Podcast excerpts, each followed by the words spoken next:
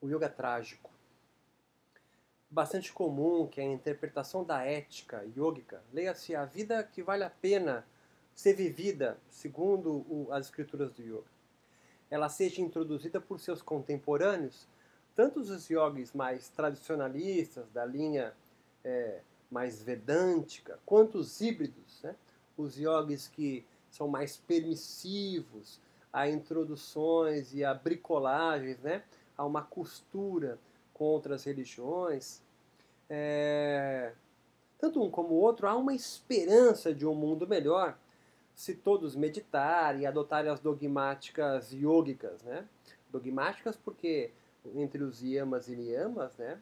É, não há uma brecha entre o que você pode e não. Então estou falando de não violência, não roubar, não mentir, não mentir, ter a sua sensualidade contida, é, dedicar a sua vida a Deus, realizar aí as posturas né, corporais do yoga, certo? Essas então são as, as, as dogmáticas as dogmáticas do yoga.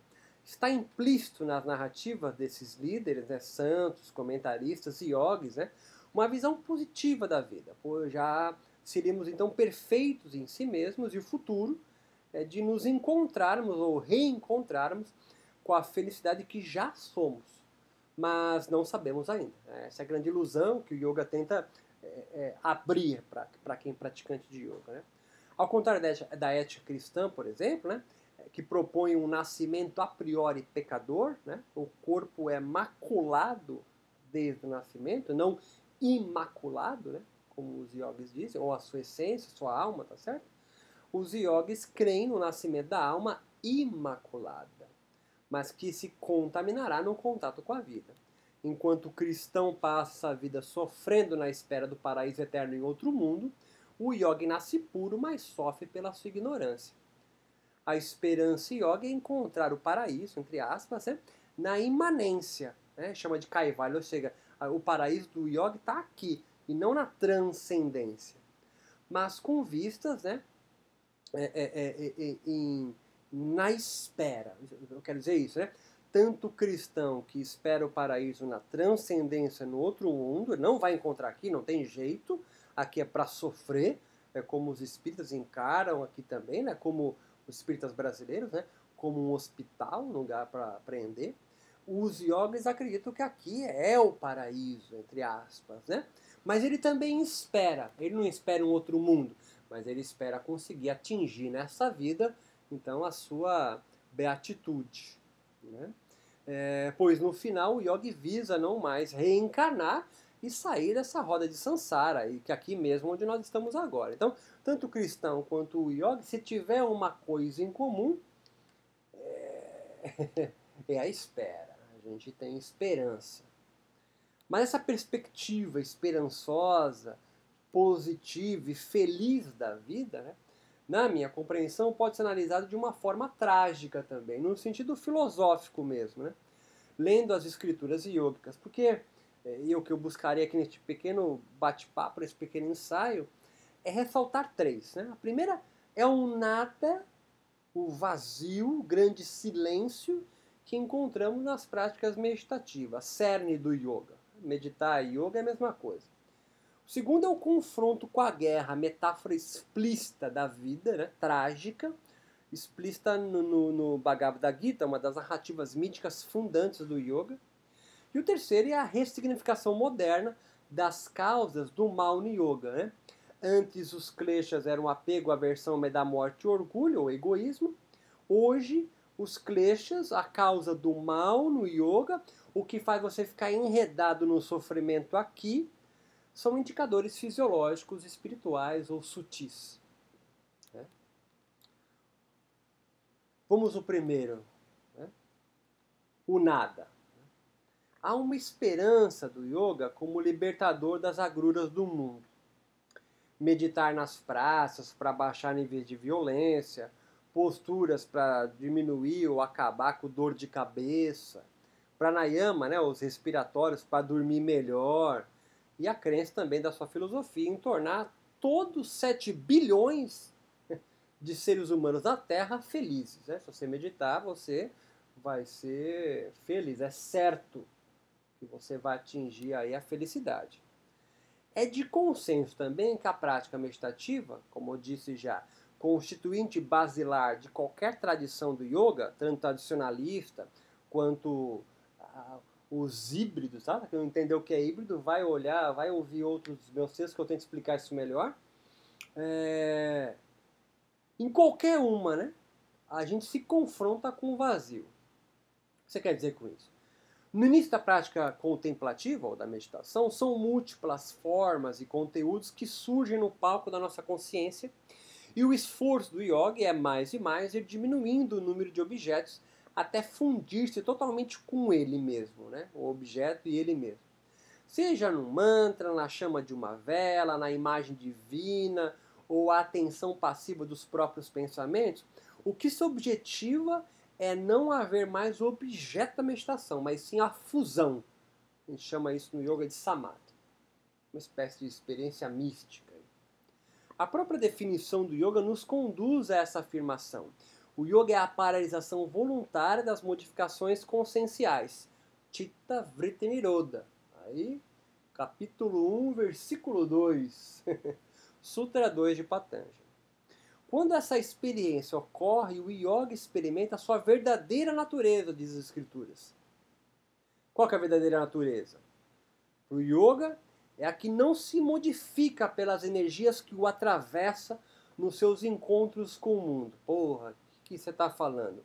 Eu quero dizer, não sou eu, é o yoga, diz que você nasce com a sua essência imaculada, volto a reiterar isso porque isso é uma parte importante dessa primeira parte, mas com o seu corpo em contatos dos, da, da, da, dos seus órgãos sensoriais sutis e materiais, físicos, né? com o mundo, você vai se modificando. Porra, não entendi. É simples, porra. Ah? Uh, o seu cão feliz, que você ama, morre atropelado. Você então o mundo então te entristece em certos momentos da sua vida. É, é isso que eu quero dizer quando eu falo que é, a gente se modifica pelas energias que nos atravessam nos encontros com o mundo. Tá? Você, o, encon o encontro com o mundo não é sempre alegrador. Há encontros com, com o mundo entristecedores. Tá? Então, é, quando você encontra com algo que te entristece, você diminui a sua energia. Há outros encontros que aumentam a sua energia, eh, são alegradores. Então, o que o yoga diz? A sua essência em si, perene. Ela não se modifica por esses encontros. E qual é o foco do yoga?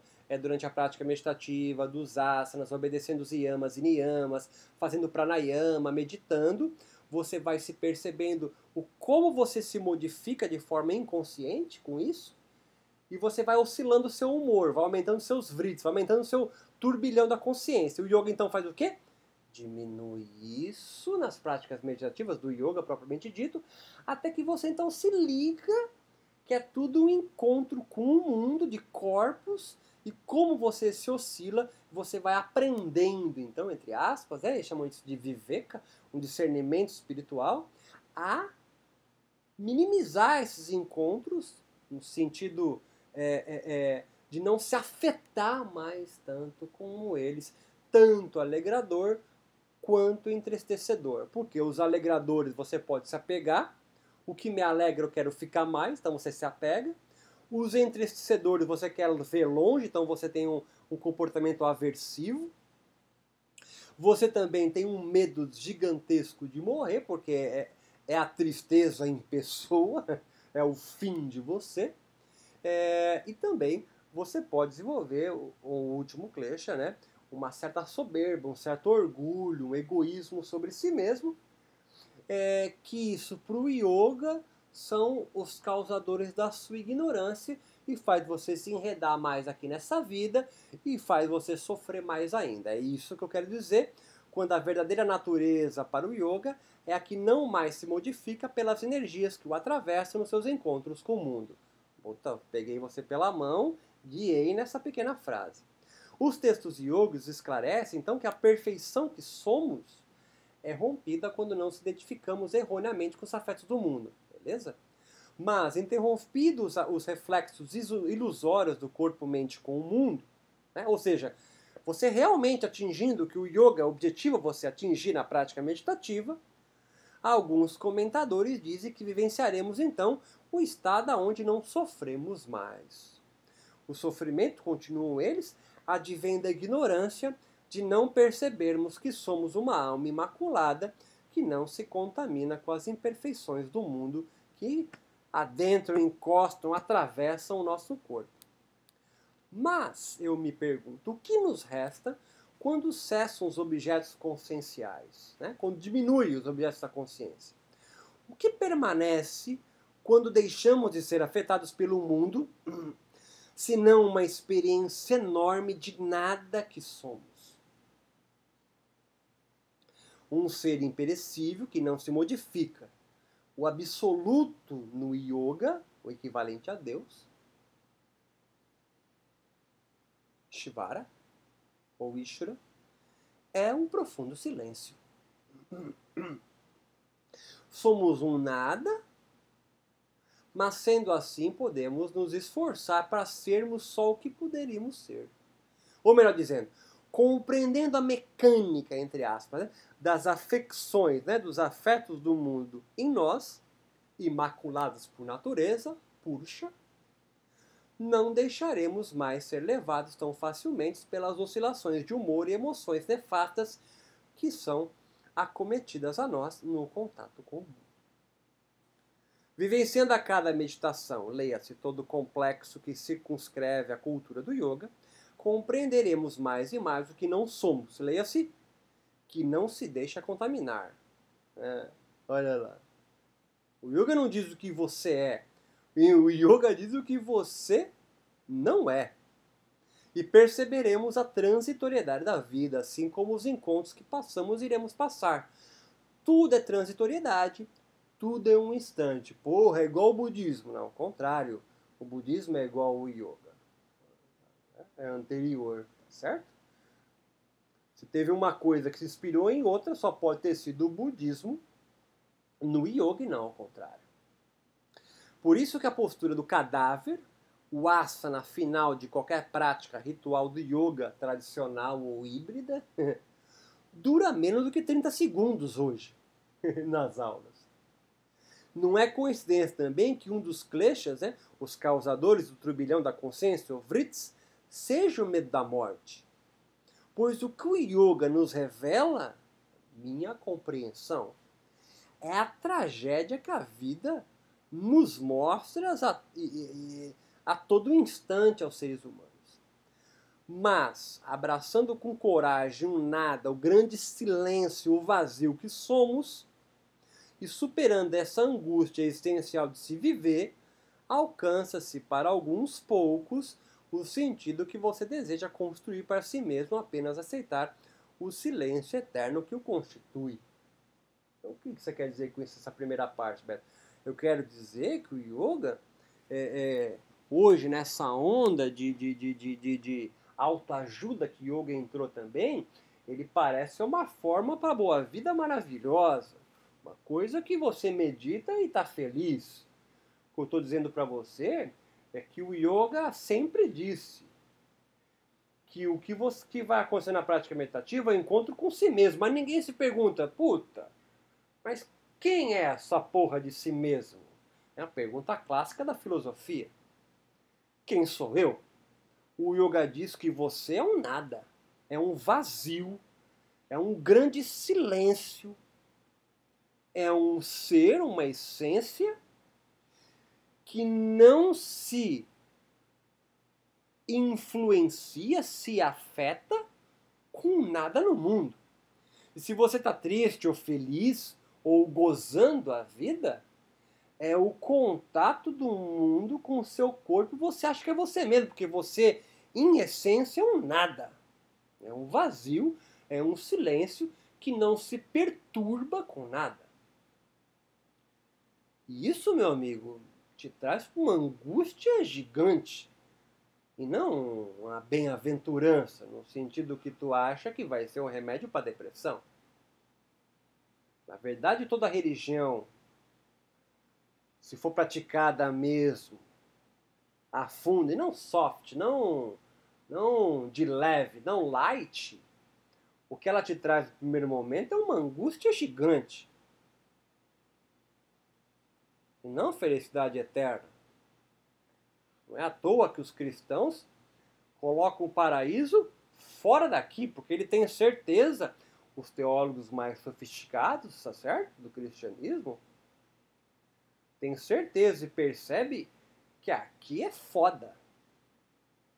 Mas aí ele projeta um lugar que vai ser a felicidade eterna, mas não é aqui. O yoga não. O yoga diz que a felicidade eterna ou o fim do sofrimento se acomete nesse mundo, na imanência. Mas o que não se propaga muito neste mundo autoajuda em que vivemos é, é que você é um silêncio. Você é um vazio. Olha só um, uma passagem do Bhagavad Gita, um texto crucial para o yoga.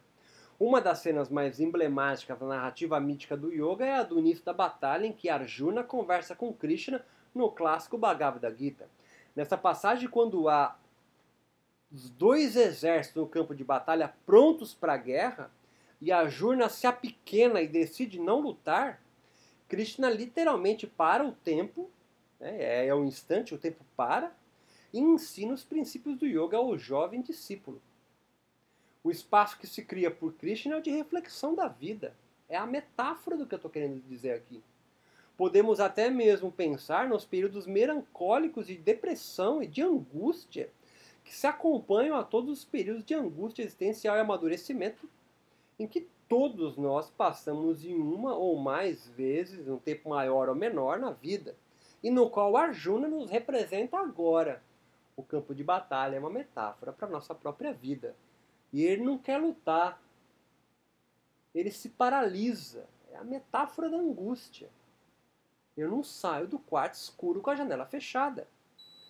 Diante de tanta é, é, é bestialidade do mundo, onde não encontramos mais sentido na vida, nos nos amedrontamos e deliberadamente não conseguimos dar mais um passo à frente e nos encolhemos. Fechamos as janelas do quarto e percebemos a nossa potência de agir diminuída e os encontros infelizes com o mundo se avolumando. Essa pode ser a representação na parada do tempo nesta cena, né? E a guerra entre os iguais, pois há parentes de Arjuna no exército inimigo que ele precisa travar uma sangrenta luta. Não faz sentido ao imaturo e imoral herói, que é você, eu e todos os yogis, que ele representa com o medo de se encontrar consigo mesmo e os infortúnios da sua existência, mas, sobretudo, de enfrentar tudo que ele acredita ser injusto lutar. Diante disso, ele toma Arjuna a decisão covarde de sair de cena. Que pode ser aventada aqui como um período de depressão também, que alguns enfiam uma bala na cabeça para sair de cena. Onde não tem força de qualquer atitude. E a saída da, Arjuna para o Krishna não é outra a não ser se matar e sofrer o risco de morrer, mas nunca parar de seguir em frente. Não houve soluções diplomáticas, palestras motivacionais de autoajuda ou disposições de valor dada por Krishna. Não. A decisão é se lançar à guerra, metáfora da própria vida. É óbvio que Arjuna vai magoar e sair magoado dessa batalha. É evidente que sairá ferido, se machucará outros tantos, se não morrer durante a batalha, que na verdade é o fim de todos nós nessa batalha que é a vida.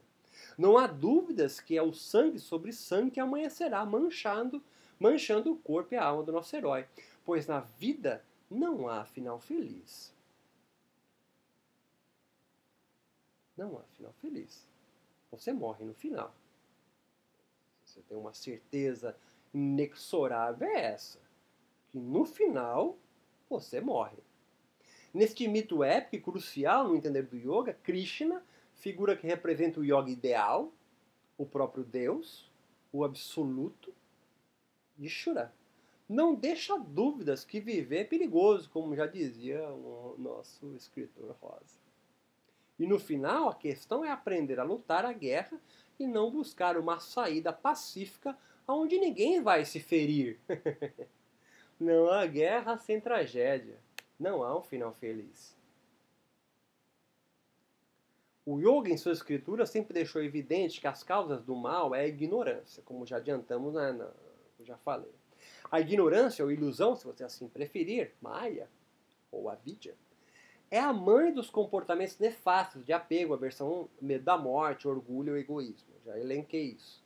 Em outros textos, mas sobretudo na minha tese de doutorado, trato isso com maior propriedade. Você pode até mesmo ouvir a tese inteira aí comentada por mim em, podcast gratuitamente aí no canal.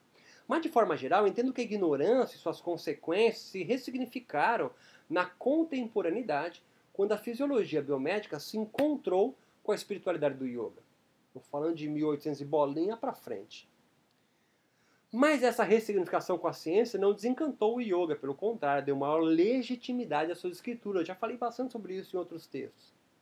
Hoje a ignorância parece advir dos estados de estresse psicofísicos devido a isso, a uma referência empírica confiável e verificável pela ciência. Né? Hoje, muito mais do que o Vedanta, é a ciência que legitima o discurso yógico.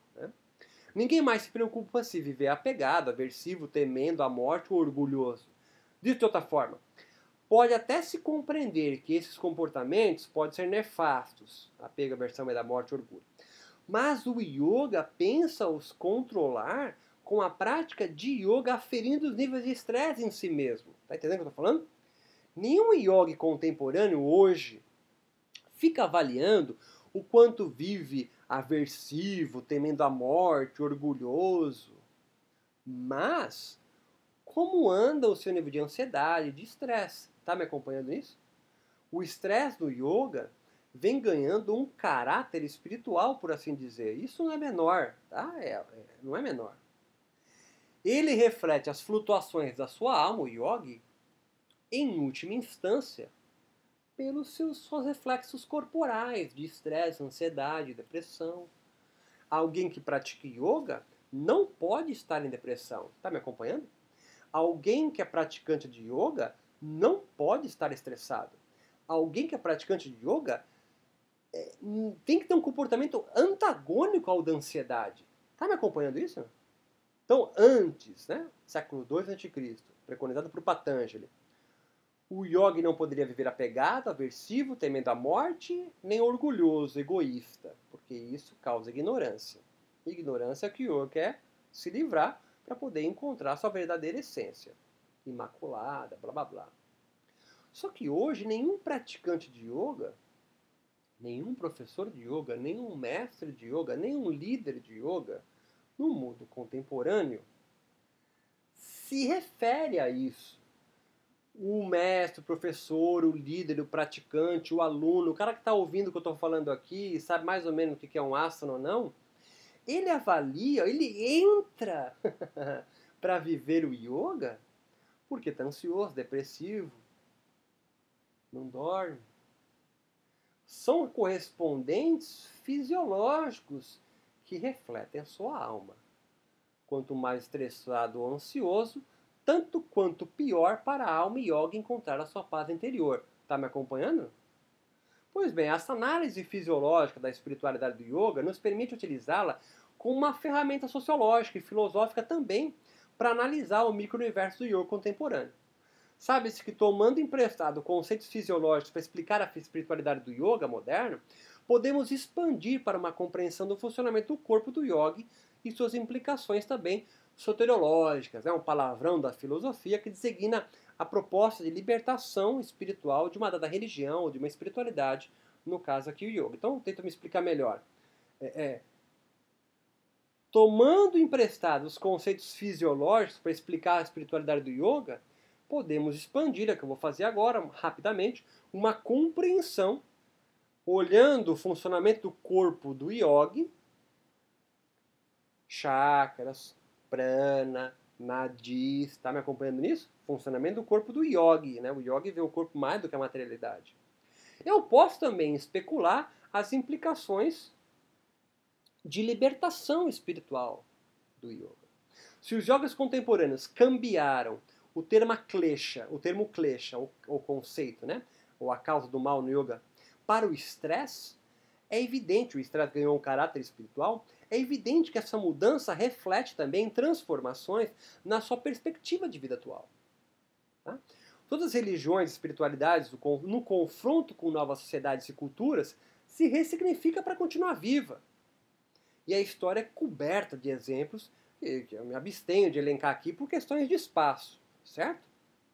Dessa forma, o que antes, Kleshaman ignorância, era uma categoria imperativa e determinativa para uma Índia de sociedade estratificada, portanto, de nenhuma mobilidade social, as variantes emocionais eram, em certo grau, menor nesta sociedade estratificada da Índia, século II a.C.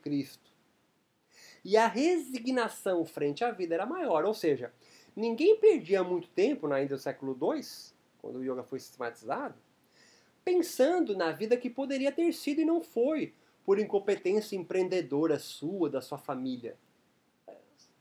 Espero que você consiga me acompanhar no que eu estou fazendo aqui. A vida era assim e pronto. Sabe? Você nasceu um Dalit, você vai morrer Dalit, filho. Nenhum Dalit ficava especulando, ai, quando eu ser um Brahmana. Não, não. não tinha mobilidade social. Então não tinha essa especulação como hoje acontece. O que quer dizer com isso, Beto? Era uma outra vida, era um outro mundo, eram outros valores. Tentar traduzir a, a, o yoga de hoje pelo o yoga do século II a.C. da Índia é uma viagem assombrosa, que só alguns poucos lunáticos pensam que vão conseguir fazer isso. Sem dúvida, a sociedade de castas indiana influencia na ética do yoga daquela época, como a nossa hoje, democrática, liberal e de consumo, influencia do yoga moderno. Moderno porque ele vive na, no período moderno, pelo simples fato de existir como espiritualidade na era moderna ou pós-moderna. A transformação em, em andamento ainda, né?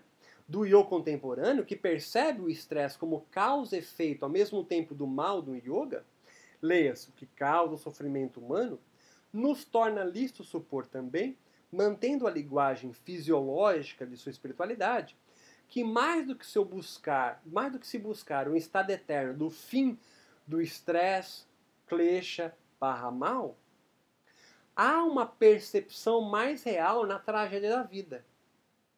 Acompanha o que eu estou falando.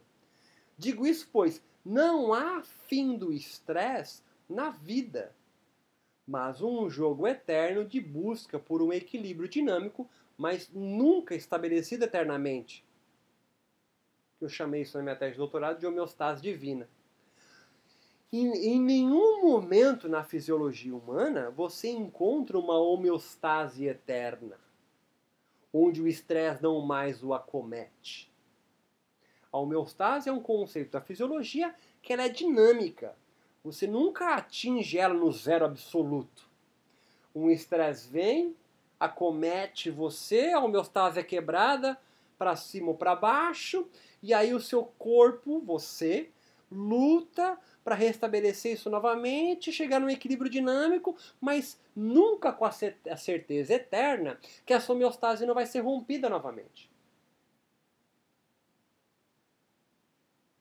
A homeostase, então, divina, como correspondente mítico fisiológico contemporâneo de Kaivalya, né, essa libertação, o estado último do yoga, uma espécie de nirvana yógico, faz sentido, levando em consideração a espiritualidade yógica em dialética, em diálogo com a cultura pós-moderna, moderna, e não monolítica, como alguns teólogos ou iogólogos o compreendem.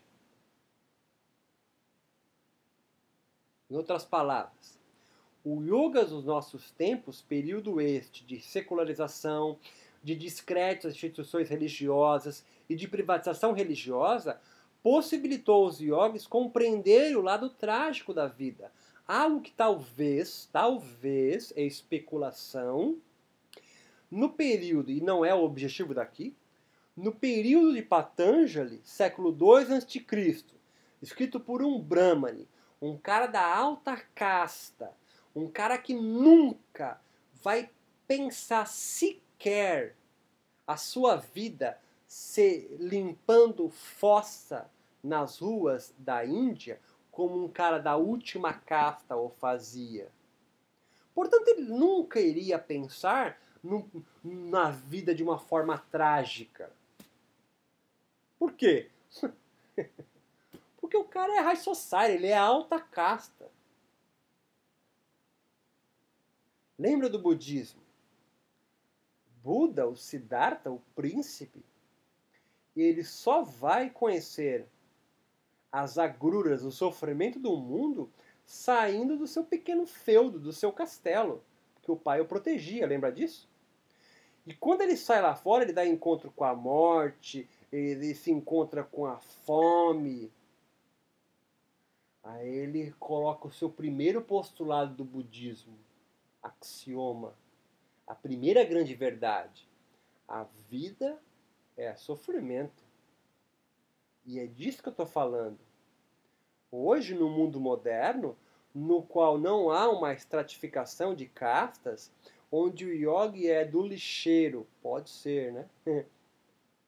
há, um grande brahmanik, né? Sei lá, alguém da alta casta, a vida se apresenta mais crua e a tragédia bate na sua porta, para não dizer bater na sua bunda. O yoga dos nossos tempos, período este, secularização, descrédito das instituições religiosas, privatização religiosa, volto a repetir, possibilitou os yogis compreenderem o lado trágico da vida. É isso que eu estou querendo dizer. Ao invés da busca pela felicidade eterna,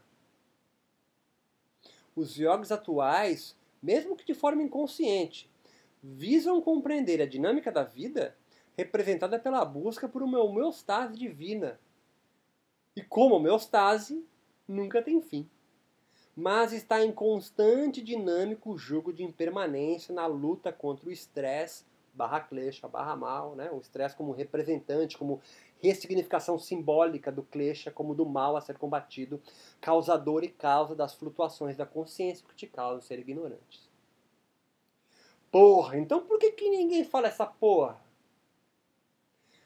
Porque o yoga, como entra no mundo moderno, tudo é mercantilizado. Tudo se torna um produto à venda. É difícil alguém que bate no peito e fala, cara, o que eu faço é uma religiosidade. Não institucionalizada, mas é uma religião, é algo que vai te dar um sentido que vamos bater de frente com as angústias com quem você realmente é. Não, isso tem pouco mercado. Porque o que as pessoas querem é um remédio. E o yoga soube se vender como remédio. Não é coincidência a, a, a, a, mescla dele, o flerte dele com a biomedicina. Ao invés de uma sociedade sem mobilidade social, portanto mais previsível e ordenada, a sociedade líquida em que vivemos pode ter acarretado mais clareza da dimensão inexorável da tristeza da vida. E os yogis, ao invés de buscar a utopia de um mundo com 7 bilhões de habitantes felizes, mais maduros, parecem encaminhar para a coragem de assumir o vazio e o nada que são por natureza. Natureza entre aspas. Um enorme nada atravessar de energias que o movimentam, ora para a alegria, ora para a tristeza. Essa é uma guerra que quem se apequenar morre inerte no canto como uma pedra sem coragem de levantar a cabeça e se erguer sozinho. A vida, já ensinara Krishna, é um campo de batalha e Buda já disse: a vida é sofrimento. A percepção do eu contemporâneo frente aos novos desafios do seu próprio contexto cultural, globalizado e com uma economia liberal e de consumo, que, ao contrário dos tempos Yokos de outrora, com sua vida estratificada, compreende hoje todos iguais e não separados eternamente por distinções sociais e espirituais. Essa perspectiva igualitária de hoje pedia aos yogis transformações. Ao invés de uma visão de vida com final feliz e monolítica, o yoga veio se construindo e ainda está como possível de momentos de alegria entremeados de tristeza. É a simbologia da homeostase, literalmente a busca por um equilíbrio sempre rompido por agentes estressores. O yoga, portanto, carrega em si também uma versão trágica da vida, de impermanência, de vazio, de nada, de um silêncio profundo que você é. Por mais afastado, eu sei, da versão positiva e feliz que o yoga moderno exorta, nas revistas de divulgação, nos blogs, nas promessas. As narrativas yogas também podem revelar um cenário mais pessimista, mas nem por isso de menor valor ético apequenador da potência humana, mas realista por ser pessimista. Muito pelo contrário, a impossibilidade de uma visão trágica do yoga pode traduzir pessoas menos iludidas e esperançosas de soluções prontas e fáceis que este ou aquele yoga oportunista pode se autodeclarar portador. Ou com fala mansa. Quando esses perceberem que o yoga não promete o fim do sofrimento, mas é um caminho espiritual de conviver com os seus próprios demônios, lembrando de que o diabo são os outros, como já anunciava Sartre, uma luta constante, dinâmica em busca de um equilíbrio bem fazejo dos afetos que nutre o mundo é o que promete o yoga, na minha humilde percepção. Mas sem a falsa esperança de que em 5, 6 ou 10 passos, num curso de três meses, num retiro de uma semana, alguém além de você mesmo possa lhe restituir a beatitude perdida. A perspectiva passa longe da felicidade eterna do yoga, do fim do sofrer, mas mergulha de cabeça num abismo trágico da vida. Essa perspectiva pessimista ou trágica do yoga não contempla, obviamente, um, sinal, um final feliz, pois o mal e o bem sobrevivem, não há nada que se possa fazer para sanar esta equação. O fim é a morte e não a vida. Não há como promessa um mundo mais feliz com pessoas abraçando árvores e salvando baleias enquanto comem alface, seja aqui ou em outro mundo. O yoga nos revela o lado trágico do existir como parte imanente da existência e não como algo possível de estar liberto. Kaivalya, nirvana, moksha, libertação, não é o fim do sofrimento, mas a tomada de consciência deste. O fim da ilusão, no fim revelada pelo yoga, é o da busca do paraíso. O fim da ilusão, revelada pelo yoga, é a busca do paraíso. O fim da ilusão, revelado pelo yoga, é o da busca pelo paraíso. Quando confrontado com o nada e o vazio que somos, não há promessa de vida feliz eterno que se propaga os, como se propaga os mais ilustres mestres e líderes do yoga, mas da aceitação do jogo de afetos do mundo em nós e com os outros. Por isso que muitos fogem da meditação sem floreios, né? se não tiver os floreios e os cânticos, né? que podem muito mais trazer uma aura de fuga da introspecção do que silêncio profundo que somos. Por isso que todos ficam obsessivos com as posturas circenses e os resultados estéticos, aqui no sentido físico, né? não no filosófico, e se esquecem da contemplação, pois contemplar si mesmo é angustiante.